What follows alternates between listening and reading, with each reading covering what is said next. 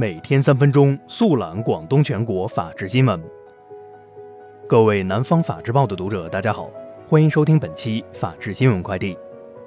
今天是二零一九年四月三十号，星期二，农历三月二十六。以下是广东法治新闻。为贯彻落实中央、省里关于深化海事公安体制改革的决策部署，顺利推进广东海事公安移交。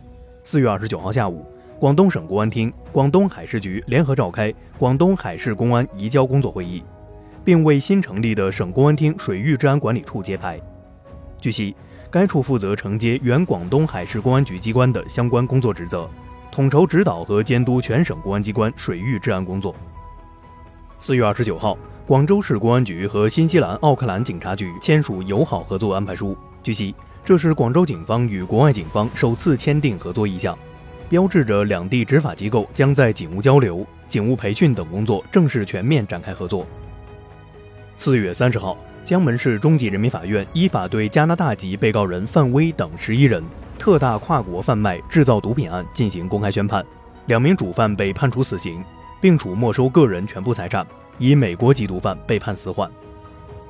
四月二十九号二十一时许，清远市连山壮族瑶族自治县吉田镇联合村委会牛角村山木冲因大雨突发山洪，致四死两伤两失踪。截止当日二十三时，四名被掩埋人员抢救出来时已遇难，两名受伤人员已送到县人民医院救治，两名失踪人员正在全力搜救中。四月二十七号。昔日广州首富、广州市某投资发展公司法人代表卢某某持用变换身份证件，企图从深圳湾口岸入境，被深圳边检总站深圳湾边检站民警当场查获。当日，该站依法将卢某某移交有关单位做进一步处理。四月二十八号晚，中山市消防支队大冲中队接到群众报警，称在路边发现一条长蛇。消防队员到场后，发现是一条眼镜王蛇，长约一点四米，重约五斤。最终。消防队员把眼镜王蛇放入编织袋中，带到山林里放生。以下是全国法制新闻。五一假期即将来临，全国铁路公安机关启动为期十天的专项行动，集中打击霸座卖座、扒阻车门、醉酒滋事、倒卖车票等突出治安问题。